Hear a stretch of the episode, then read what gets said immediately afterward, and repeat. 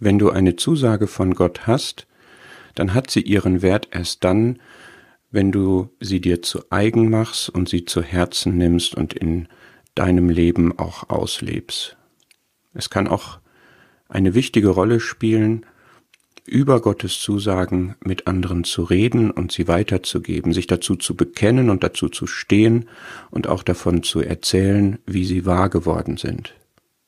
Es fängt aber damit an in Psalm 119, Vers 11, dass eine Zusage, die zum Beispiel in Gottes Wort steht, nicht in Gottes Wort bleiben darf, sondern sie muss in dein Leben hinein. Erst dann entfaltet sie ihre Kraft. Und in dein Leben kommt sie hinein, indem du das liest und aufnimmst, verstehst, aber entscheidend ist es, dass es ins Herz gelangt, denn vom Herzen aus sind die Ausgänge des Lebens. Im Herzen werden die Entscheidungen getroffen, die Lebensentscheidungen, die großen und die kleinen. Und wenn die Zusage Gottes in dein Herz gelangt, dann beeinflusst, dann regiert sie deine Entscheidungen. Und eine Verheißung ist praktisch betrachtet nichts wert, wenn sie nicht dein Leben verändert, gestaltet, beeinflusst. Es muss also erst einmal mit offenem Herzen an diese Zusage herangegangen werden. In deiner stillen Zeit, wenn du etwas liest, was zu dir spricht, nimm es ins Herz auf. Und dann steht hier, in meinem Herzen habe ich dein Wort, Zusage steht da wieder im Grundtext, verwahrt.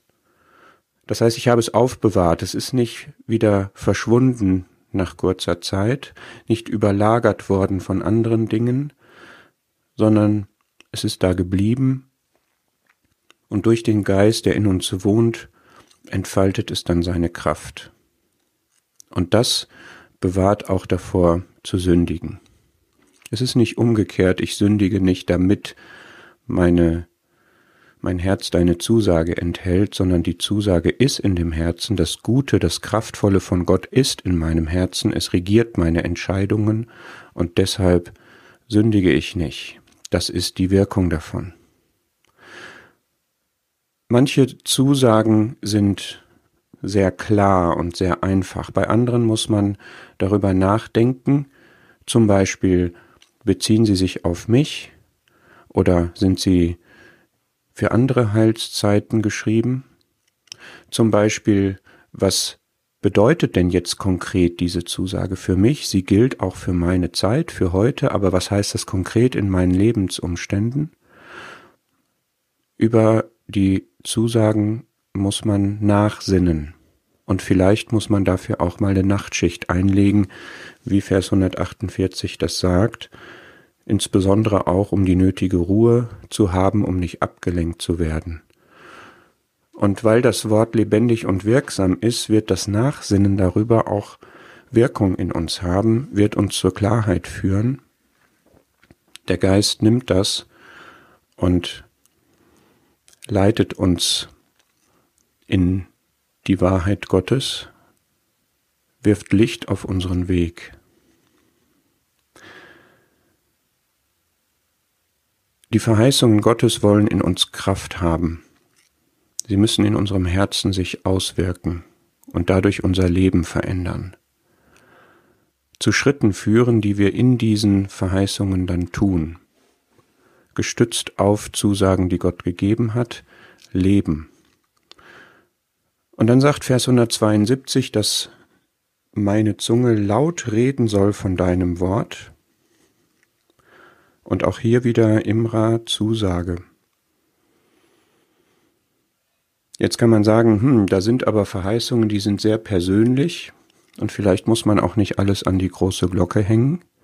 Aber grundsätzlich ist der Gedanke wertvoll, dass wir davon reden, was Gott verheißen hat, dass wir auch diese Sichtweise auf sein Wort haben, dass es Dinge gibt, die er uns zusagt, auf die wir uns stützen können, die unserem Leben Ausrichtung und Fundament geben und Ziel und Sinn, und dass wir uns auch gegenseitig als Gläubige darin bestärken, indem wir laut davon reden. Die ersten Kapitel des fünften Buchs Mose sind ein Beispiel dafür, wie Gott selber sein Volk daran erinnert, was er alles an ihnen getan hat, wie er seine Zusagen dem Volk gegenüber wahr gemacht hat, und es steht da mehrmals, das habe ich vor euren Augen getan.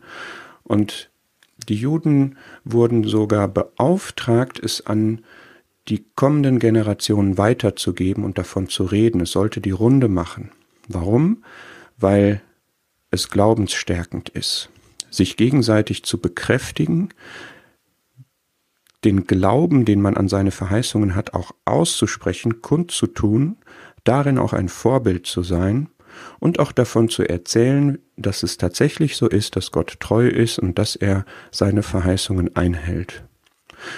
Das wünsche ich dir und mir, dass wir nicht nur Verheißungen haben, sondern sie auch zu Herzen nehmen, danach leben, Erfahrungen machen, wie Gott diese Verheißungen bestätigt und da zur gegenseitigen Ermunterung und Stärkung auch von erzählen.